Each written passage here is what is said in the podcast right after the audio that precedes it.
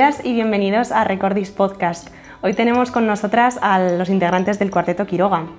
El cuarteto fue Premio Nacional de Música en 2018 y Premio Ojo Crítico de RNE, además de múltiples galardones en eh, los diferentes concursos internacionales. Han sido responsables de la colección Stradivarius del Palacio Real de Madrid y es conjunto residente del Museo Cerralbo, lugar en el que nos encontramos ahora mismo. Bienvenidos Aitor Evia y Cibran Sierra, violines, Josep Puchades, viola y Elena Pollo. Gracias por estar aquí con nosotras. Gracias. En 2023 vais a hacer dos décadas como cuarteto. Por lo que tengo entendido, todo surgió en el curso internacional de interpretación de Llanes, eh, donde seguís ahora impartiendo clases y donde Aitor y Cibran quisieron hacer de su pasión profesión eh, y decidieron hacer un cuarteto de cuerda. Sin embargo, tardasteis algún tiempo antes de encontrar a quienes serían vuestros compañeros. Entonces, mi pregunta es, eh, ¿por qué sois Aitor, Cibran, Giuseppe y Elena y no otros? ¿Y cómo eh, saber con quién adentrarse en un proyecto como el que empezó hace, casi dos décadas. Bueno, porque estamos locos. igual. Sí, así es. Eh, y yo nos conocimos en el curso internacional de Llanes, donde estábamos estudiando con la misma profesora con quien estábamos eh, realizando nuestros estudios en, en, Holanda, en Holanda con Keiko Batalla. Y, desde que surgió la idea hasta que se materializó en, irnos a vivir juntos aquí a Madrid eh, para estudiar eh, con Rainer Smith en la Escuela Superior de Música Reina Sofía, pues pasó uno o dos años más o menos.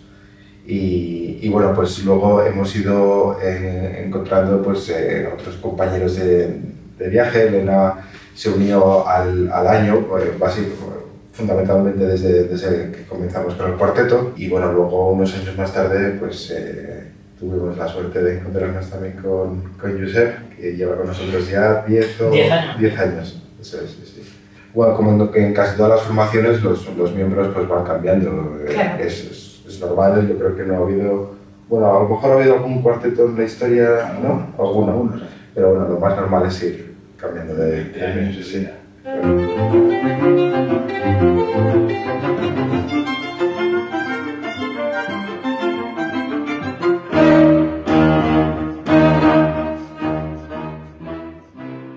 Oye, ahora mismo es como que es complicado mm, vivir como artista si no se tiene un recorrido y un reconocimiento, ¿no?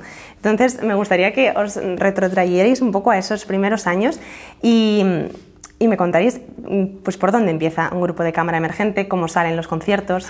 Bueno, pues esto, eh, todo muy poquito a poquito. En realidad, en los comienzos, cuando estás empezando, yo creo que tampoco te planteas muchas cosas más que el deseo de, de, construir algo, de ver cómo van, se va gestando de alguna manera el grupo y tomas, te tomas las cosas día a día. ¿no? Desde al principio, pues lo que más te apasiona es simplemente pues, el hecho de juntos, de, hacer música juntos y no te planteas mucho más allá ¿no? de, cómo van a ir, de cómo van a ir funcionando las cosas. Poco a poco, evidentemente, cuando vas sintiendo que aquello que inicialmente pues, era una especie de como un medio de, de locura, pues eh, adquiere pues, unos tintes de seriedad eh, o de como una consistencia incluso artística y musical que te hace pensar, oye, pues quizás a lo mejor podemos hacer de esta pasión una profesión, es decir, cuando te das cuenta de que existe esa, la posibilidad de dar ese paso, porque se encuentran las personas adecuadas, porque la dinámica,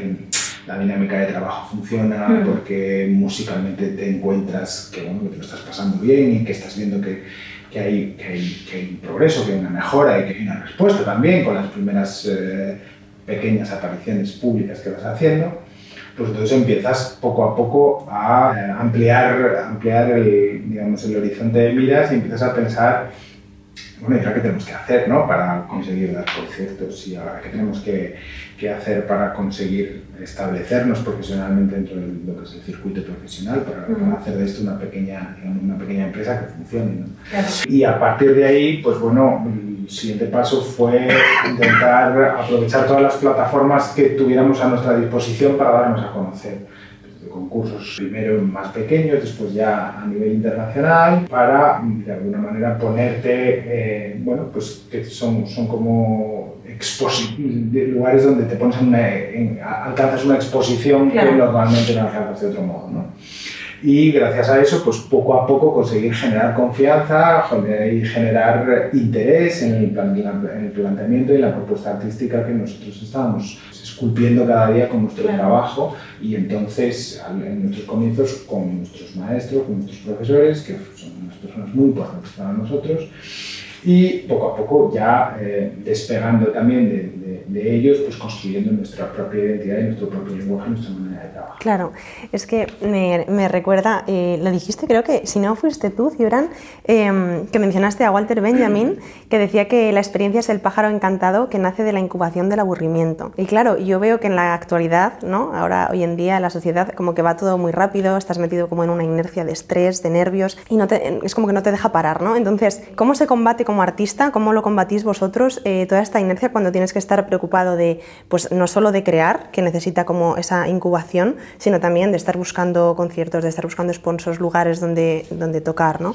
Bueno, pues eh, a ver, nuestro, nuestro trabajo, ¿no? Por el funcionamiento de cómo es un cuarteto de cuerda, como explicaba Cibran, que es tan delicado y tan frágil, necesita de un trabajo muy lento. Entonces nosotros podemos estar a veces estresados porque tenemos muchas cosas en la cabeza y como bien dices, bueno, tenemos personas que trabajan con nosotros desde la agencia, una persona que nos coordina pues, todo, desde mensajes a aviones, hoteles, entonces, bueno, tenemos mucha ayuda. Pero es verdad que a veces podemos tener muchas cosas en la cabeza, pero cuando llegamos a la hora del ensayo, nos sentamos, ponemos la partitura adelante, que sea Mozart, Brahms, lo que sea, y ya eso cuando viene nuestro, nuestro, uno de los, de los placeres más grandes que tenemos, ¿no? Eh, uno creo que es tocar, obviamente, por supuesto, pero el otro es ensayar también. ¿no? nosotros decimos mucho que no nos gustaría nada si nos quitaran la parte del trabajo, que es donde de alguna manera lo pasamos igual de bien que cuando estamos en el escenario, porque es cuando estamos descubriendo toda la música, ¿no? lo que hay detrás de las notas, el mensaje que queremos transmitir, cómo queremos decirlo, las diferentes opiniones ¿no? y cómo consensuamos una, una visión, todo esto es tan, tan interesante pero tiene un ritmo lento, ¿no? Que es el del descubrimiento, el de la aportación personal, el ensayo y error, ¿no? de probar una cosa, probar otra, y todo esto pues, bueno, nos hace que cuando nos metemos en nuestro pequeño, aquí en el Museo Cerrado, no ensayar, de alguna manera el tiempo se para. Tenemos las horas que tenemos para ensayar, pero nadie nos mete prisa ¿no? en la hora del ensayo porque más es imposible. El proceso de interpretación artística necesita un tiempo que es, es, es lento por su naturaleza, ¿no? de, de investigación, de prueba, de ensayo y cuando vas encontrando lo que realmente pues, representa cómo tú vives la música, cómo tú crees que, que va a llegar mm, porque es tu, tu, tu versión, tu verdad, ¿no? tu, mm. tu, realidad. Entonces, bueno, en ese sentido es verdad que el mundo, cuando salimos del ensayo, y en todo momento va aceleradísimo hoy en día, ¿no? todo es rapidísimo, las comunicaciones, todas las, las noticias, la... pero cuando llegamos a nuestro ensayo, nuestro reducto de paz en el que el tiempo se para y nosotros decidimos cuánto tiempo vamos a estar tocando un acorde hasta que estamos satisfechos con el sonido, la afinación, la dirección musical del fraseo, en fin, que llegamos a nuestra propia isla de, de, donde no hay tiempo y, y es una maravilla ¿no? tener un trabajo en el que nosotros, eh, bueno, como somos también nuestros propios jefes que decidimos cuánto necesitamos ensayar, necesitamos más, necesitamos menos y cuando estamos eh, ensayando pues eh, hacemos las cosas con, como decía Cibran también, y pues, con mucho cuidado, con mucho mimo, y todo eso es eh, enemigo de la prisa, ¿no? Entonces tenemos la suerte de tener un trabajo tan bonito que es artesano, ¿no?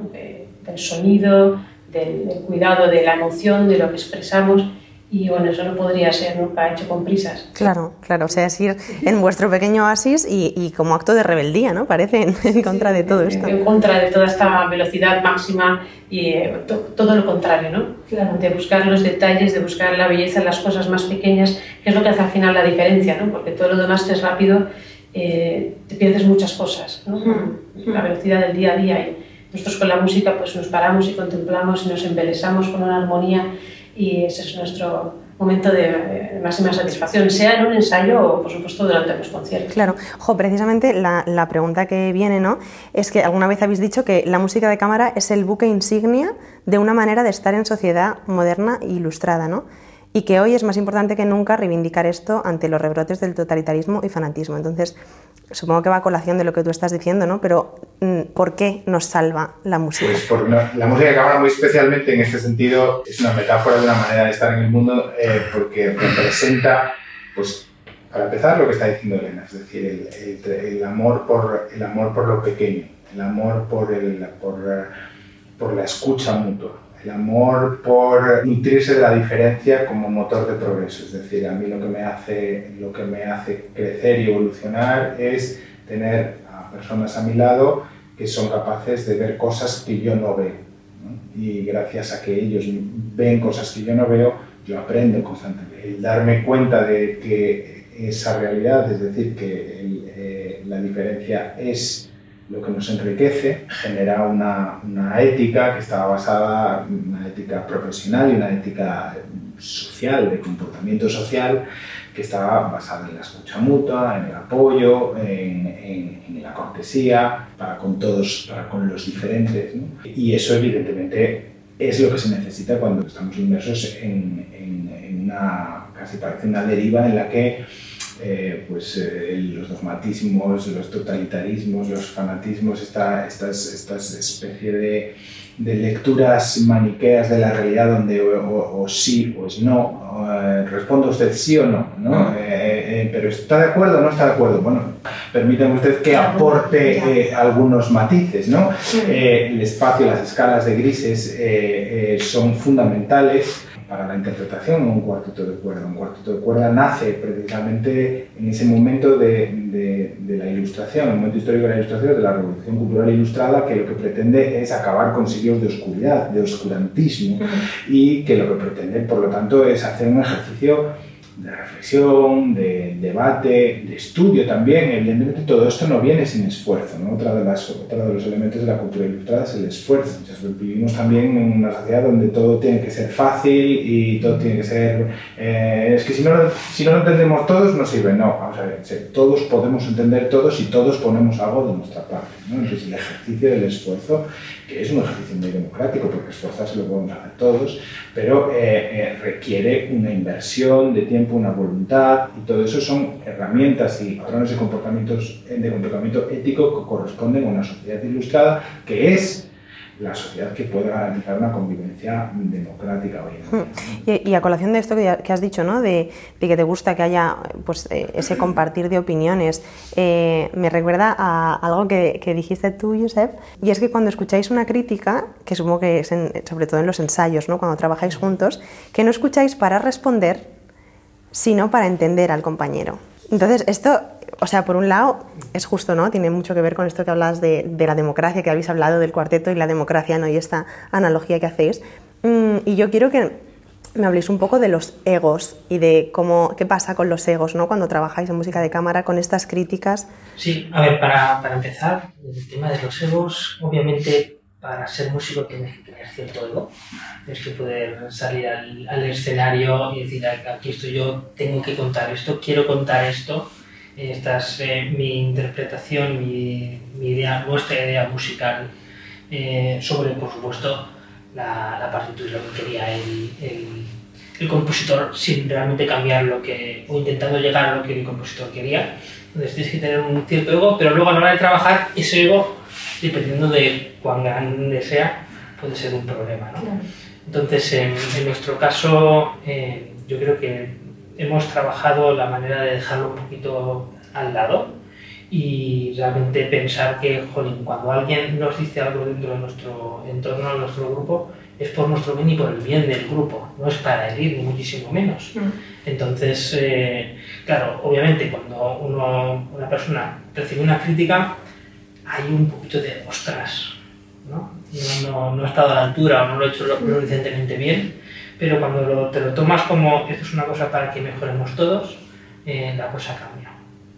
Y, hace que en realidad bueno, podamos hablar li libremente y compartir muchas cosas. Esto es como, como, la vida misma, ¿no? Si nos aplicáramos todos un poco a esto. Y bueno, yo veo también un poco que en la sociedad actual la música clásica como que no ha tenido muy buena etiqueta, ¿no? Se le ha respetado quizá demasiado diciendo que, llegando a decir, ¿no? Que es aburrida, que es difícil, se crea, no sé, como un caldo de cultivo que es difícil que llegue a los jóvenes, por ejemplo, ¿no?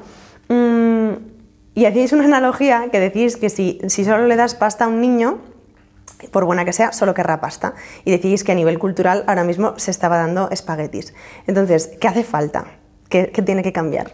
Bueno, eh, para, empezar, eh, la educación general desde pequeñitos es, fundamental. ¿no? Estamos en un momento que se está quitando, la, por ejemplo, la filosofía, se está quitando la música, todo lo que son humanidades se, se está quitando del currículo. Entonces hace, la hace que los niños, luego las, las personas, tengan un poquito una, una visión de la vida un poquito direccionada solamente a trabajar, a ser productivos y yo creo que la humanidad hemos llegado donde hemos llegado no por trabajar y ser productivos, que también, sino por eh, toda la cultura que se ha creado.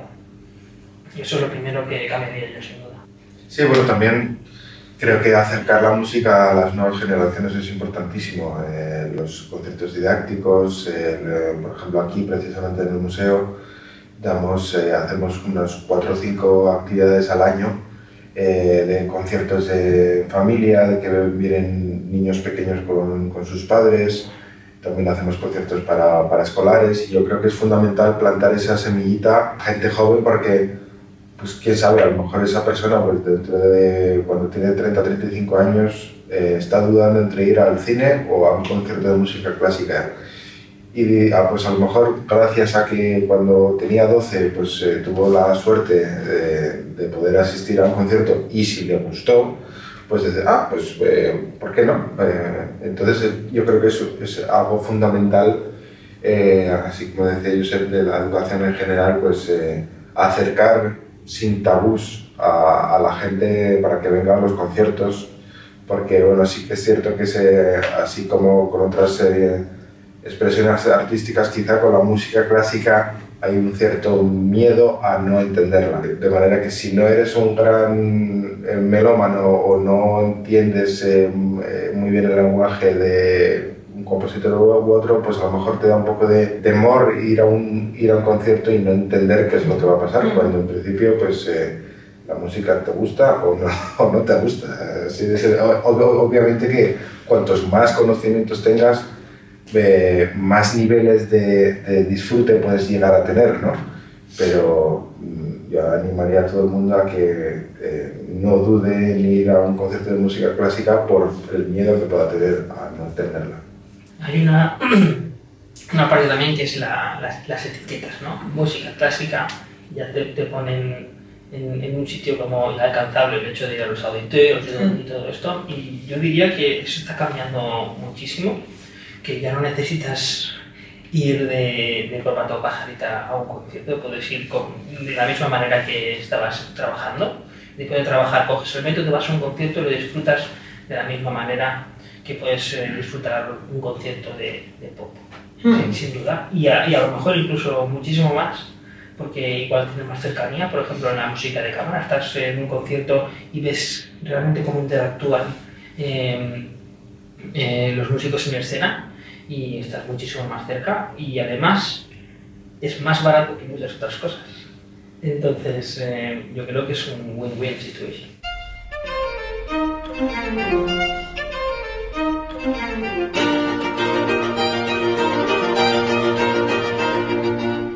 Sí, me hace gracia porque eh, también hablabais de que la música de cámara es muy buena herramienta para llevar la música a todos los rincones. O sea, no te tienes que pues eh, yo que sé, hacer cargo de la agenda de un solista o llevar una orquesta, llevar un coro, ¿no? O sea, la música de cámara es muy, muy flexible en ese sentido. Y, y vosotros sí que habéis tocado en, en cárceles, en hospitales, en, hacéis los conciertos didácticos. Entonces, me, me gustaría que me contarais cómo es el público en estos sitios tan alejados ¿no? de los protocolos esos tan rígidos que parece que a lo mejor todavía persisten en los auditorios, pues no aplaudir, que los músicos no hablen, ¿no? Esto.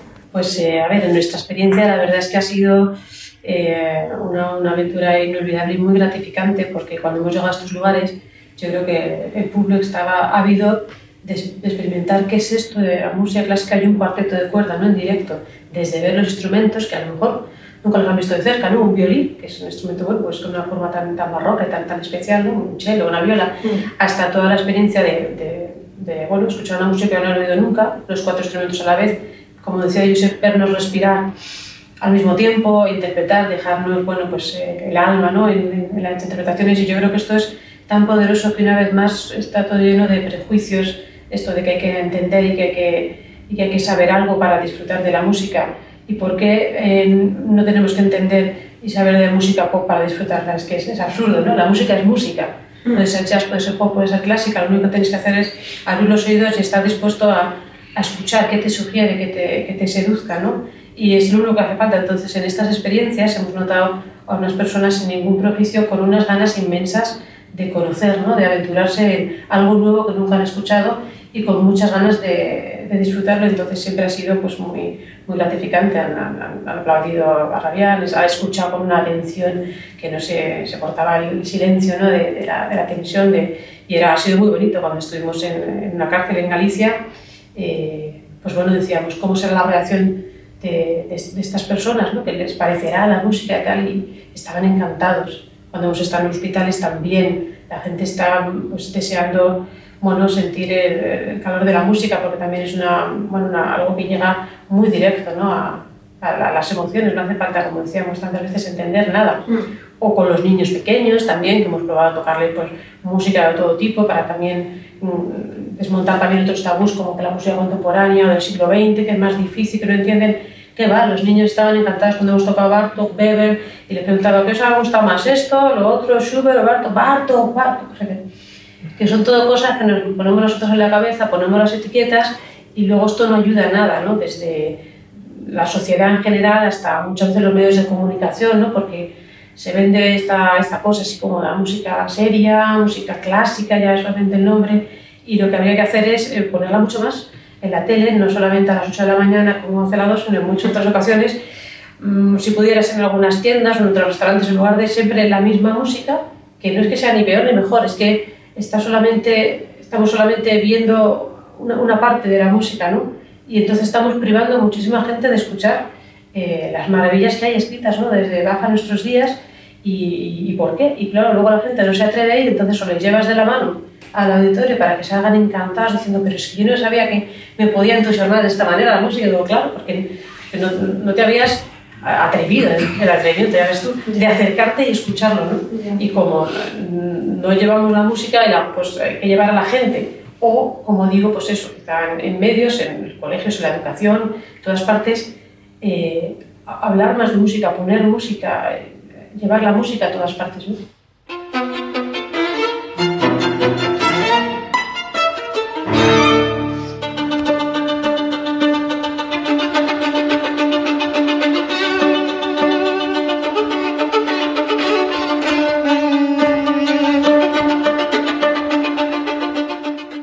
Bueno, decía Hitor que una de las cosas más bonitas que habéis descubierto es que nunca llegaréis a vuestro ideal estético. ¿Qué ideal es este? Bueno, pues precisamente aquel al que no vamos a llegar nunca.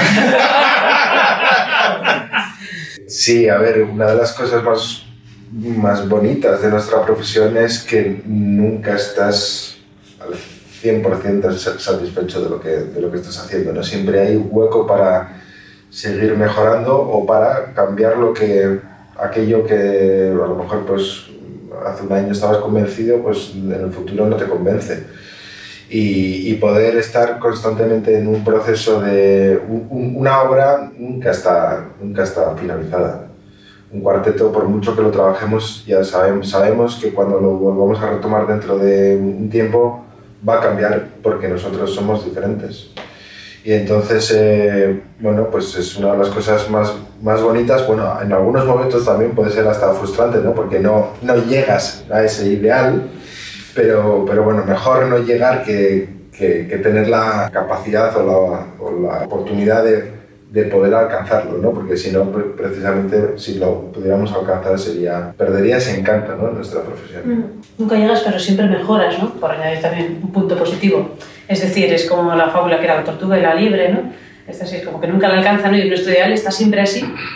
Que yo creo que cada vez estamos más contentos como vamos mejorando en cosas, vamos a, y nos acercamos, pero efectivamente nunca llegamos, ¿no? Pero al mismo tiempo seguimos mejorando y yo creo que eso es algo, como decía Héctor, muy bonito, ¿no? Que te hace, bueno, pues seguir queriendo exigirte lo mejor porque sabes que siempre puede estar mejor ejecutado, siempre puede ser más expresivo aún todo lo que quieres transmitir, ¿no? Pero el hecho de que no lleguemos a alcanzarlo nos hace querer mejorarnos y un día llegásemos y dijésemos hemos tocado como perfecto, como imaginábamos, de alguna manera sería aburrido, ¿no? Decir, bueno, pues ya está, podemos ya como hemos cumplido con el objetivo, ¿no? podemos guardar los instrumentos y Claro. que sentir como una, una satisfacción de misión cumplida. Y aquí nunca hay misión porque la- el, el- camino es la misión, ¿no? de esa mejora constante, ese, ese aprendizaje que es tan, tan bonito, ¿no? de sentir que sí, que seguimos mejorando y aprendiendo, pero nunca llegamos a- al final, no existe. Decía Galeano que la utopía sirve para eso, ¿no? Para caminar. Efectivamente. Pues llegando al final, yo quería haceros dos preguntas. Una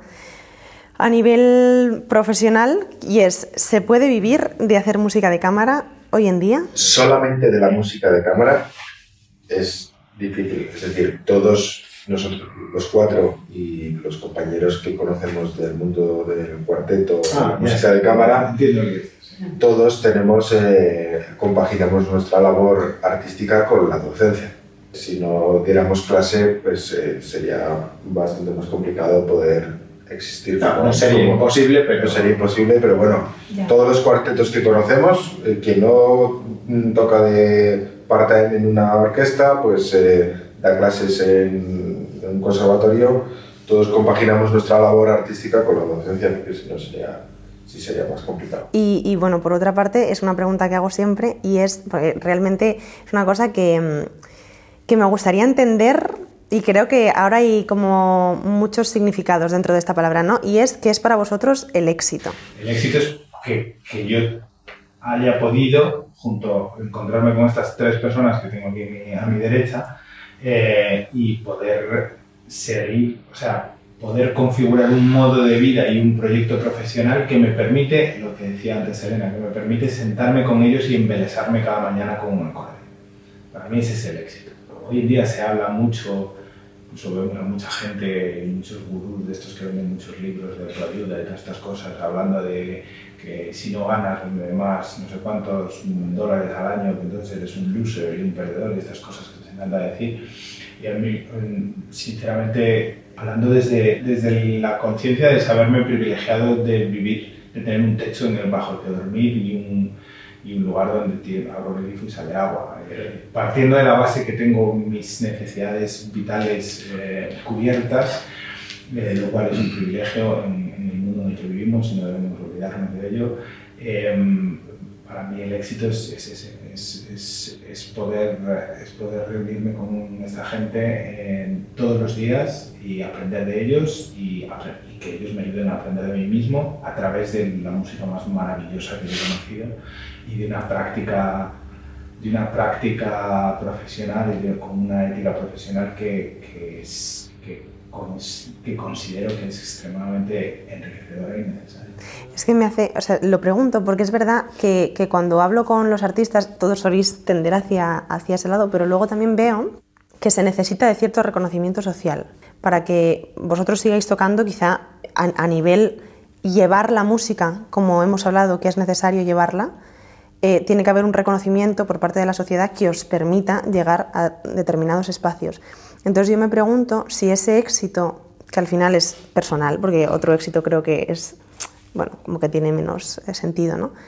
Al final depende en parte del reconocimiento social cuando eres un artista. A ver, evidentemente la capacidad de que tu proyecto profesional funcione de una manera lo suficientemente eficiente como para que eh, en, el, en el contexto de un mercado capitalista como en el que vivimos se convierta en algo que, eh, en, digamos, en un producto que alguien está dispuesto a comprar, ¿eh? en el sentido de que tú ofreces, un- tú ofreces algo a la sociedad y, esa- y, y alguien a cambio te da algo eh, que a ti te permite eh, sobrevivir de Claro. alguna manera. Entonces, evidentemente necesitas un cierto reconocimiento en ese sentido. Es decir, entendida, entendida como práctica profesional y por lo tanto como proyecto empresarial, acción de, nuestro, de nuestra profesión, es un ejercicio de intercambio.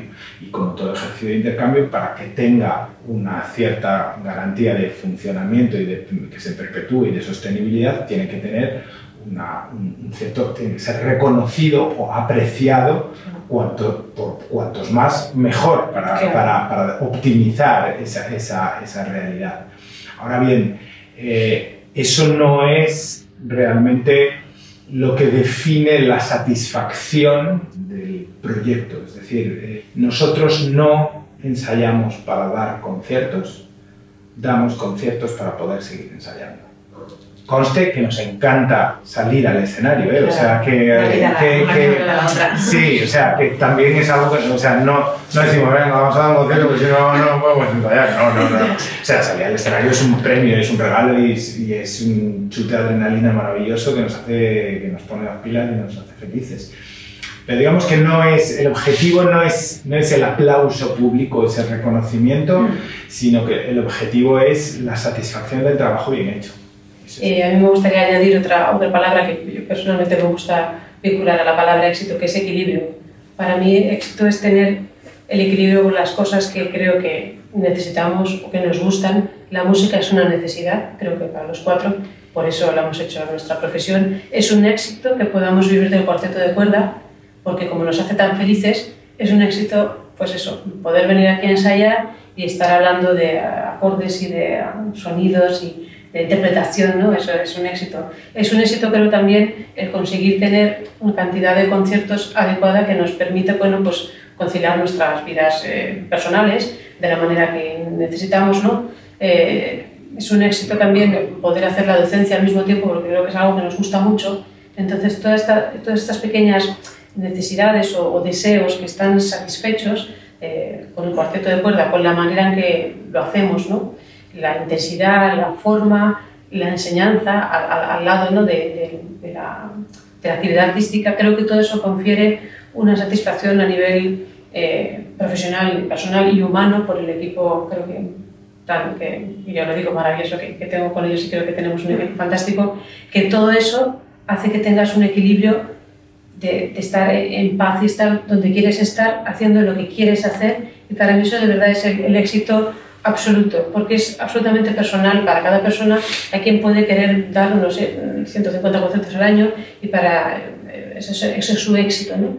Otros que el éxito pues a lo mejor es conseguir, eh, no sé, escribir un libro que querían hacer toda la vida sin tener más que el objetivo de algo personal. Entonces, como es una cosa tan personal el éxito, ¿no? yo añadiría que eso para mí tiene mucho que ver con el, el equilibrio y yo creo que con lo que hemos conseguido ¿no? con, con este proyecto de, del cuarteto y el tipo de vida que tenemos, eh, al mismo tiempo con la docencia y con lo que hacemos, creo que nos da esa sensación de satisfacción, ¿no? de equilibrio, de, éxito, de decir, esto es lo que queríamos hacer. Qué bien, qué maravilla. Pues os seguiremos muy de cerca la trayectoria, que sigáis así de bien. Muchísimas gracias por estar aquí con nosotras, concedernos la entrevista. Y recordamos que el cuarteto tocará en el Auditorio Nacional de Madrid el día 3 de noviembre con el chelista Clemens Hagen obras de Beethoven y Schubert. Y nada, por lo pronto nada más. Nos vemos en el próximo episodio de Recordis Podcast.